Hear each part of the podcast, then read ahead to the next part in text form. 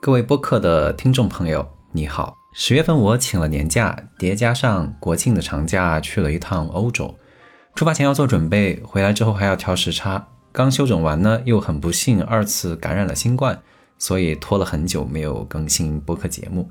接下来我想追一追进度，争取多更新几期节目，既是向各位听友分享我的思考体会，也是为我自己的生活留下一些记录。这一趟去欧洲的旅行，我没有抱团，一直混迹在当地人之中，试图更真实的体会当地的文化。因为不懂法语，所以呢，我便非常依赖各种 IT 产品来获取信息，尤其是在交通方面，步行、坐地铁和公交车的时候，依赖苹果 iOS 内置的地图软件；坐城际高铁则依赖法国的幺二三零六，叫 SNCF。使用各种产品，在陌生的语言和文化中生活了一段时间，我有两点深刻的体会：一是软件产品最终还得和物理世界结合起来，才能解决人的问题；二是产品设计要简单，并且符合直觉。归根结底，人是在现实物理世界里活着的，像地图这样的产品。虽然对城市道路建模非常精确，也提供了强大的路径规划的能力，但也解决不了所有问题。例如，地图可以告诉我要去卢浮宫，应该从 A 地铁站坐到 B 地铁站，但是真正当我走进地铁站，要去寻找正确的站台候车的时候，地图产品它就帮不了我了，需要我自己去阅读物理世界里的指示牌，去寻找正确的方向和道路。其实，物理世界里的地铁站也可以看成是一款产品，也有很多的设计细节。对于我这样语言不通的人来说，设计符合直觉就非常非常重要。例如，在地铁里面岔路口的上方悬挂一张指示牌，中间用大号字写着 M 一，有一个箭头指向左边，小字写着 A B C，一个箭头指向右边，小字写着 X Y Z。虽然啊，我读不懂，但是直觉觉得它的意思是乘坐 M 一列车去往 A B C 往左走，去往 X Y Z 往右转，这便是简单而符合直觉的设计。在我这些年做产品工作的历程当中，见过太多不简洁、不符合直觉的产品设计，尤其是 To B 产品，更尤其是面向公司内部的 To B 产品。产品经理经常跟随客户的需求，不断的增加新信息、新流程、新功能，把产品做得越来越复杂难懂。太复杂了，导致用户不会使用，怎么办呢？便在产品功能旁边标上一大段说明文案，再开发一个帮助中心，上传使用教程。再不行，再招几个产品运营。总之，就是为了解释新增加的东西，去引入更多新增加的东西。随着产品经理更换几轮交接之后，产品就会陷入失控状态，用户体验也会快速崩塌。怎么能让产品设计简单而符合直觉呢？怎么能让产品持续健康的运转下去呢？答案就在于我今天想要说的主题——产品的减法。按照惯例，我会讲四个部分：第一，什么是产品的减法；第二，为什么要强调产品的减法；第三，怎么做减法；第四，我的一些个人的体会。首先谈一谈什么是产品的减法。产品的减法，在我看来是最大限度减少产品复杂度的方法和行动。这里的复杂度包括产品里面的信息的复杂度、流程的复杂度、架构的复杂度，也包括产品之外的运营管理产品的组织和人的复杂度。通过减法，让产品长期处在可理解、可管理的稳定状态，降低用户的使用成本，同时也降低产品自己的运营维护成本。持续不断的、有效的帮助用户解决特定的问题。举几个简单易懂的例子吧。例如，我负责的 APP 有一个一级模块叫“我的”，那在这个模块中的二级模块就没有必要去取名叫“我的收藏”，可以省掉“我的”这两个字，直接命名为“收藏”就可以。说这个例子，有一些听友肯定觉得很好笑啊，这就是产品的减法，你是在逗我吗？在我看来啊，它确实就是减法，虽然比较小儿科，但是还真不是所有人都能做到。很多产品经理在给模块取名字的时候啊，都注意不到这个细节。刚开始呢，只有一个我的收藏，没什么太大问题。后来随着产品的迭代，增加了我的关注、我的粉丝、我的动态、我的订阅、我的装扮、我的钱包、我的直播。把这些模块名称放在一个界面上，用户看久了一定觉得头晕眼花。而且呢，后面接手的产品经理他还不敢改，只能跟着这个句式继续起名字，最后弄出二十多个我的叉叉，看着非常非常之难受。除了模块名称之外，与用户的交互文案尽量缩句也是减法。例如，一款网盘的产品，当用户点击删除文件时，对话框的文案怎么写呢？写的长一点，可以写。确认删除所选文件吗？可在回收站中找回已删除文件。这句话有二十二个汉字，精简一下可以写成：确实要把此文件放入回收站吗？这是十三个汉字。其实它和前面二十二个汉字的含义差不多，都发出了提问要不要删，也都告知用户删除之后去哪里找，去回收站找。那能不能再精简一点呢？当然可以。在苹果的桌面系统里，没有删除的选项，只有移入回收站的选项。而且在移入回收站时，根本就没有对话框，直接就移走了。当然，这已经不是精简文案了，这是对流程做了调整。后续我还会讲。关于文案，看上去只是几个字的事情，但是当这些文字几百次、几万次，甚至几百万次的出现在用户端的日常操作当中，就是会消耗掉用户的时间与注意力。说到文案这种小细节，想起一位朋友给我分享的故事，说某个交易平台的订单号目前已经增长到了十九位、二十位数字，客服人员在和客户电话沟通的时候，经常要先核对订单号，十九、二十位数字念起来就很长，很不方便。他说，如果当初我们在设计订单编号的时候支持字母和数字混排，就会短很多，就能节约不少的时间。当然，用字母也有问题啊，但是足以见得小细节也会有大影响。除了在信息文字上精简之外，还有流程和架构也可以做减法。流程上省掉一个步骤就是做减法。例如最早的在线支付啊，每次支付都要先跳到银行的页面上，输入字母数字结合的长密码，每次呢都要短信验证，风险控制做得特别好，但是流程非常之繁琐。现如今，大家看到的产品都是在支付的平台上绑定好自己的银行卡之后，每次支付只需要输入六位数字密码就可以直接支付了。在交互层面上，甚至还用指纹、面部识别等替代了输入密码，越来越方便。这就是流程上的减法。我记得我曾经听过一节微信支付产品经理叶娃的分享课，他提到当时他们做微信支付出出版方案的时候，出了很多很多版。微信的负责人张小龙怎么都不满意，觉得太复杂了。后来呢，张小龙直接提要求，把快捷支付的短信验证码给彻底去掉，并且要把复杂的支付密码改成六位数字。这个要求颠覆了所有人的认知。把流程做得这么简单，用户的资金如果出了问题怎么办呢？为此啊，产品经理做了特别多工作，最终终于把简化版的方案做了出来。一向呢对产品团队的成员只回复好 OK 的张小龙，很少见的回复了不错感叹号。这个方案呢也为后来的微信支付的成功打下了基础，甚至推动全行业都纷纷做了减法，便捷的移动支付方式后来也影响到了全中国的几亿人。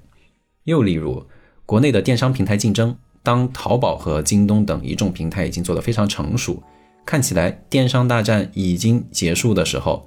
拼多多突然异军突起，拼多多在购物流程上也做了简化，直接删掉了大家习以为常的购物车，不用加入购物车，不用凑单免运费，也不用等什么促销，看上了你就直接付款就行。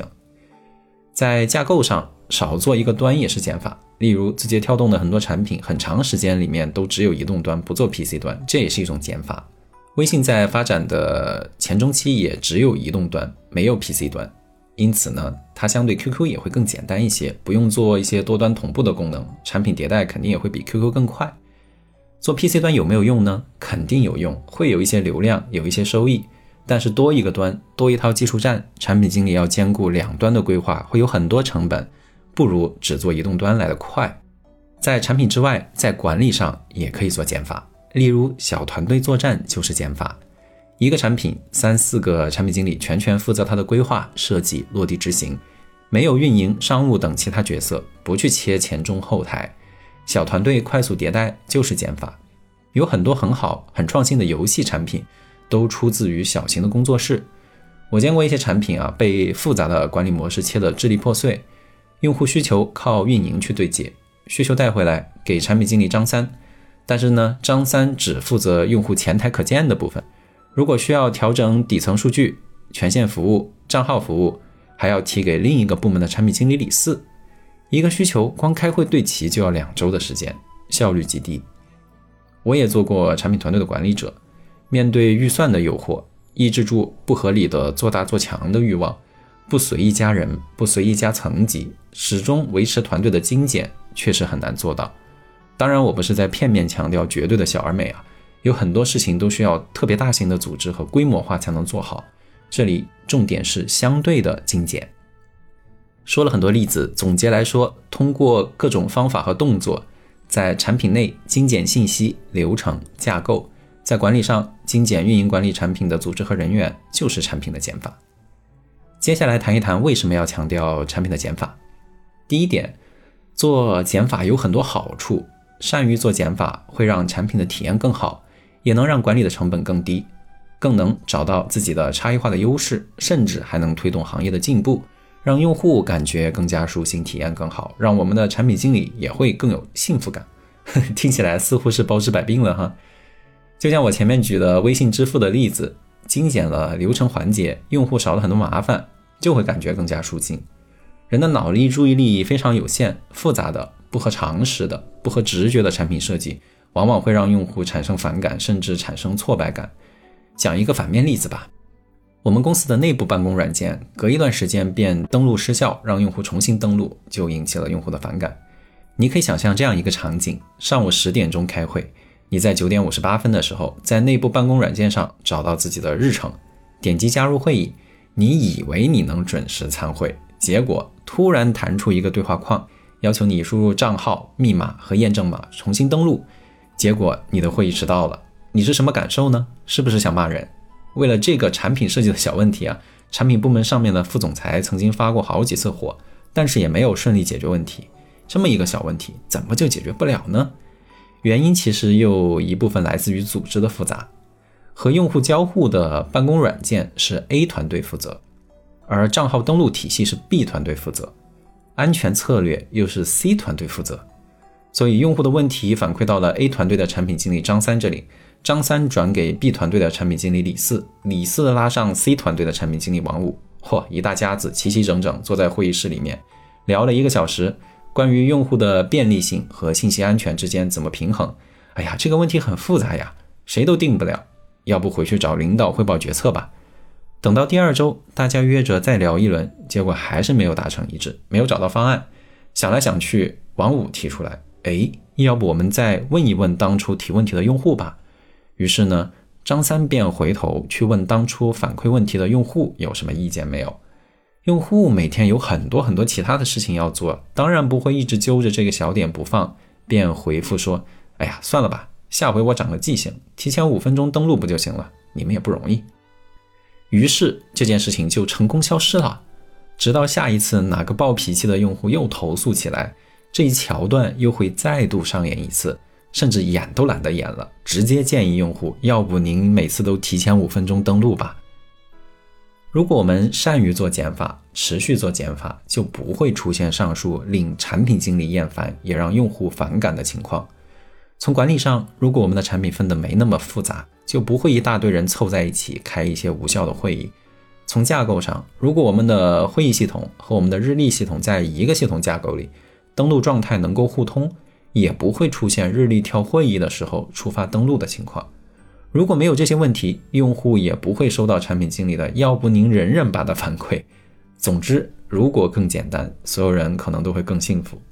在这里呢，我要实名制给微信这个产品点赞啊！如果你留心，在微信这样一款产品里，到处都能看到产品经理在努力给产品做减法。例如，微信至今都没有开屏广告，这便是一种减法。如果他选择做开机屏广告，真不知道能赚多少钱。但是他没做。于无声处听惊雷啊，可以做但选择不做的事情，才看出来产品经理的高度。顺便吐个槽，最近双十一几乎所有的 APP 开屏都是电商广告，而且现在触发广告都不带用手点的，稍微抖一下就去了电商。为了躲掉这个跳转，如果我在走路的时候去点 APP，我都要特意先停下来，跳过这个开机屏再走。所以呢，这些 A P P 成功让我的生活变慢了，可能也是好事吧。微信右下角的菜单命名为“我”，甚至都没有用我的。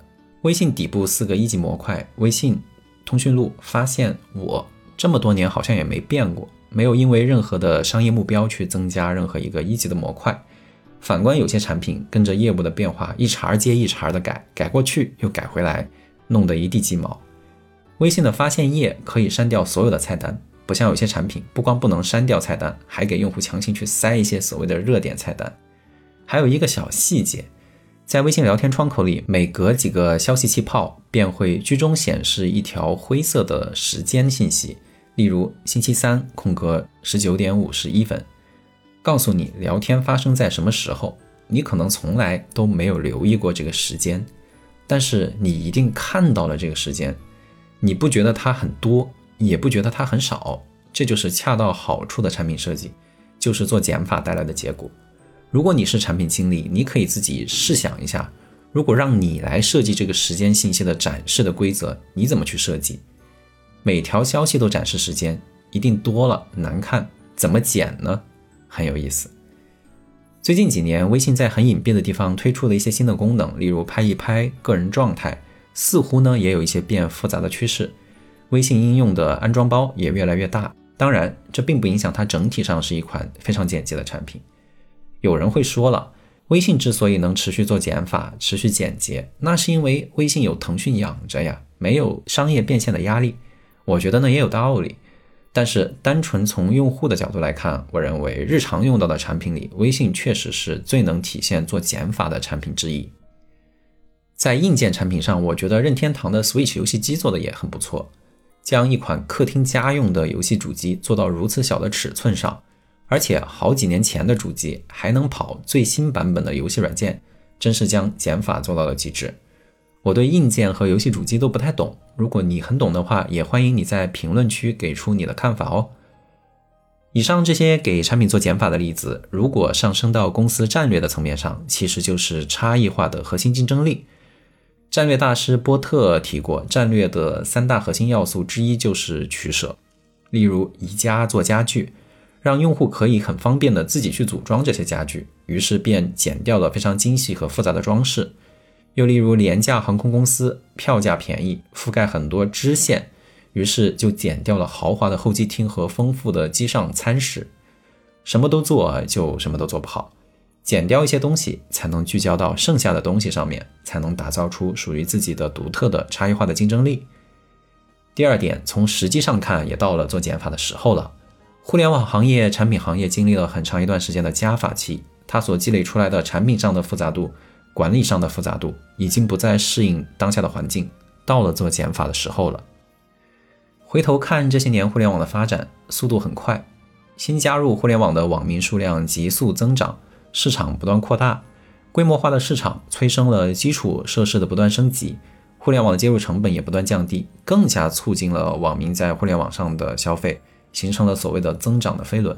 身在行业里面，我在近一年则明显感受到了拐点。以前啊是老谈论拐点，而最近一年是真正的在经历拐点。电商不管怎么促销，怎么吆喝，消费者都不买了，因为看腻了，就像现在的年轻人看电视购物一样。当然，另一方面来看，钱包也瘪了。搔首弄姿的直播短视频也没那么火热，腿拉的比长颈鹿还长，人们也看腻了。我自己也对互联网上的纷纷扰扰感到了疲倦，转而开始回归线下。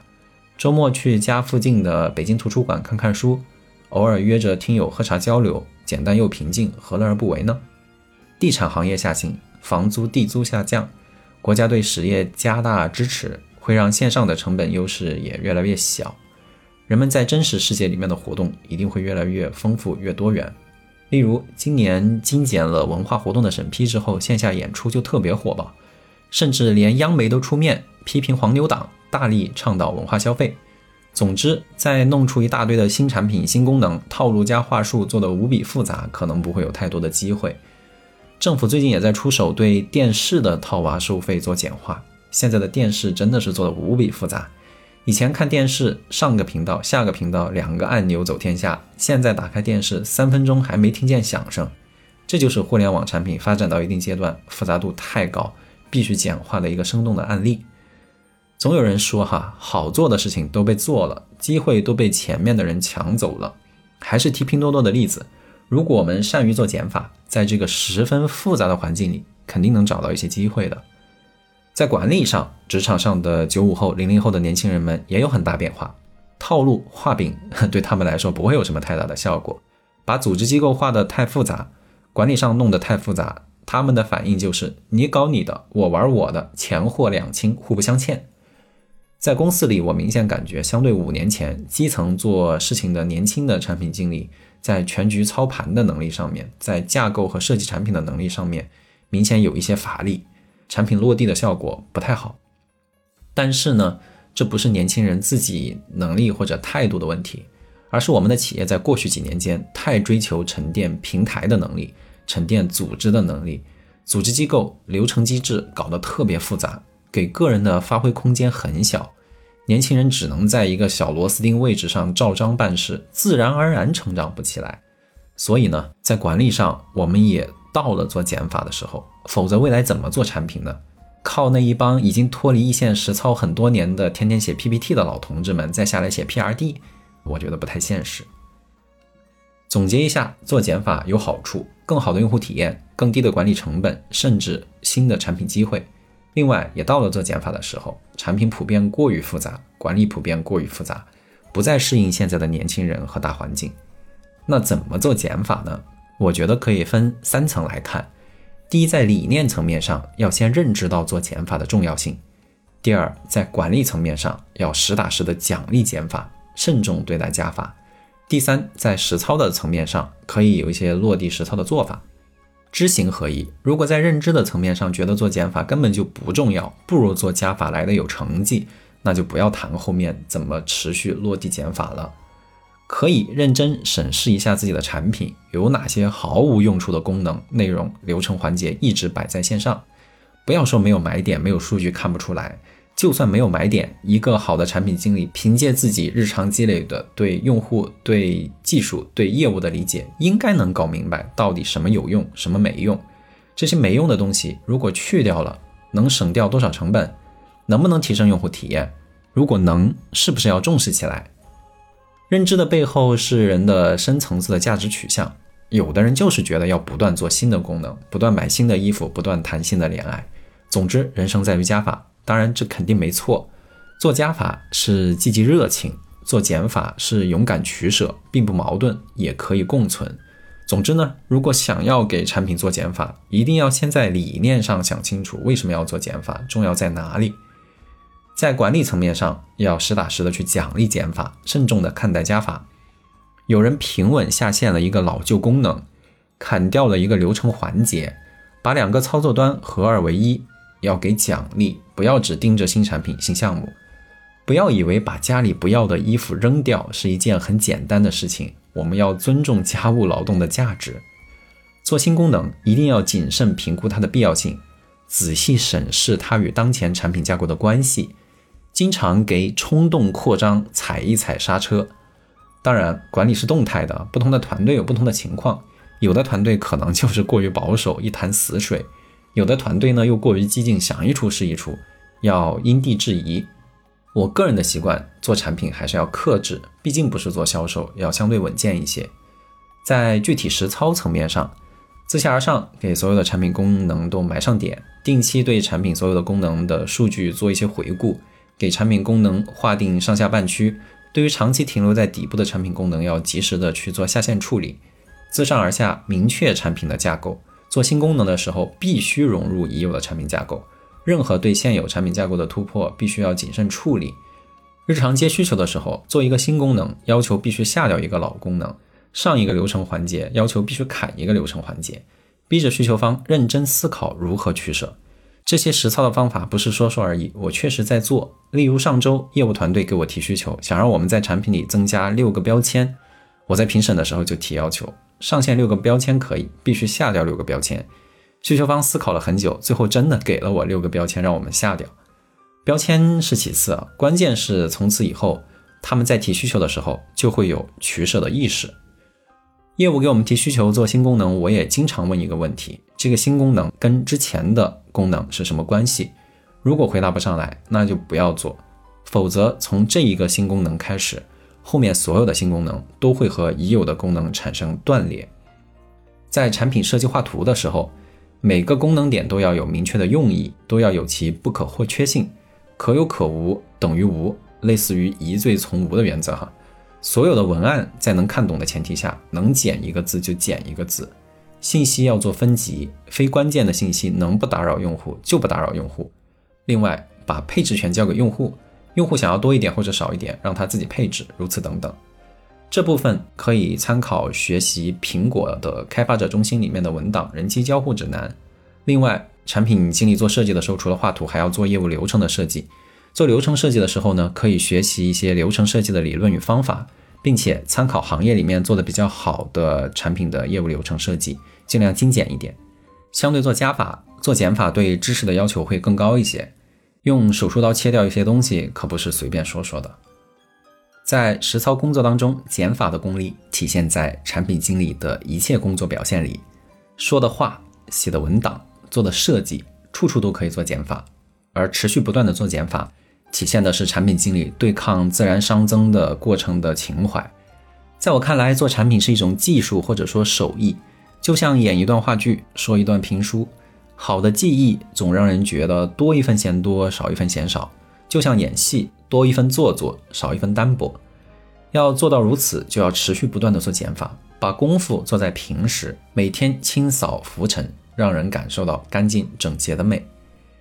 关于产品的减法，谈到这里就差不多结束了。最后一部分谈一谈我的一些感触吧。其实不只有产品的减法，还有人生的减法。有人会问了，为什么要强调人生的减法呢？我们还很年轻啊，我们正处在不断经历、不断收获、不断进取的阶段呀。收获与减法之间啊，其实并不矛盾。只有做好减法，把不要的东西去掉。才有空间去收获真正想要的东西。就好比我们进了美食城，如果在第二个摊位就吃饱了，后面怎么办呢？减了才有空间加。相对的，如果没有不断的获得，没有足够的精力，就无法认清自己到底想要什么。那减什么呢？用什么标准减呢？其实正因为我们处在不断经历、不断收获的阶段，我才更深刻的感受到减法的重要性。因为我们想的、想要的。想要逃避的都太多了，需要减法。我有一个体会：得到什么会让人生有趣，而放弃什么会让人生深刻。当然，也可以只追求有趣也没问题。在减法的背后，我认为本质是敬畏性。世界到底是有限的还是无限的？如果是有限的，那它有没有律法呢？如果有律法，人就不可能随心所欲、肆意妄为。那我是不是应该敬畏律法，主动去限制自己呢？在太多太满的时候，我是不是应该主动做一些减法呢？这是一种人生态度，没有对错，每个人都可以有自己的看法。我认为天有常道而大道至简，月满则亏，水满则溢。个人的智慧与能力永远是有限的，放低自己，实施内心，于每件事上认真对待，把减法紧紧地握在手里。虚位以待，直到真正属于自己的时机出现，再去把握好它。加减、取舍、得失、喜悲，甚至生死，我想这就是人生吧。今天的播客节目零零散散讲了很多内容，如果你喜欢，欢迎通过赞赏来给我的创作加速哦。如果你对文字稿感兴趣，欢迎你关注我的公众号“清河茶室”，我会分享文字稿以及一些其他的文字内容。感谢你收听我的播客节目，我们下期再会。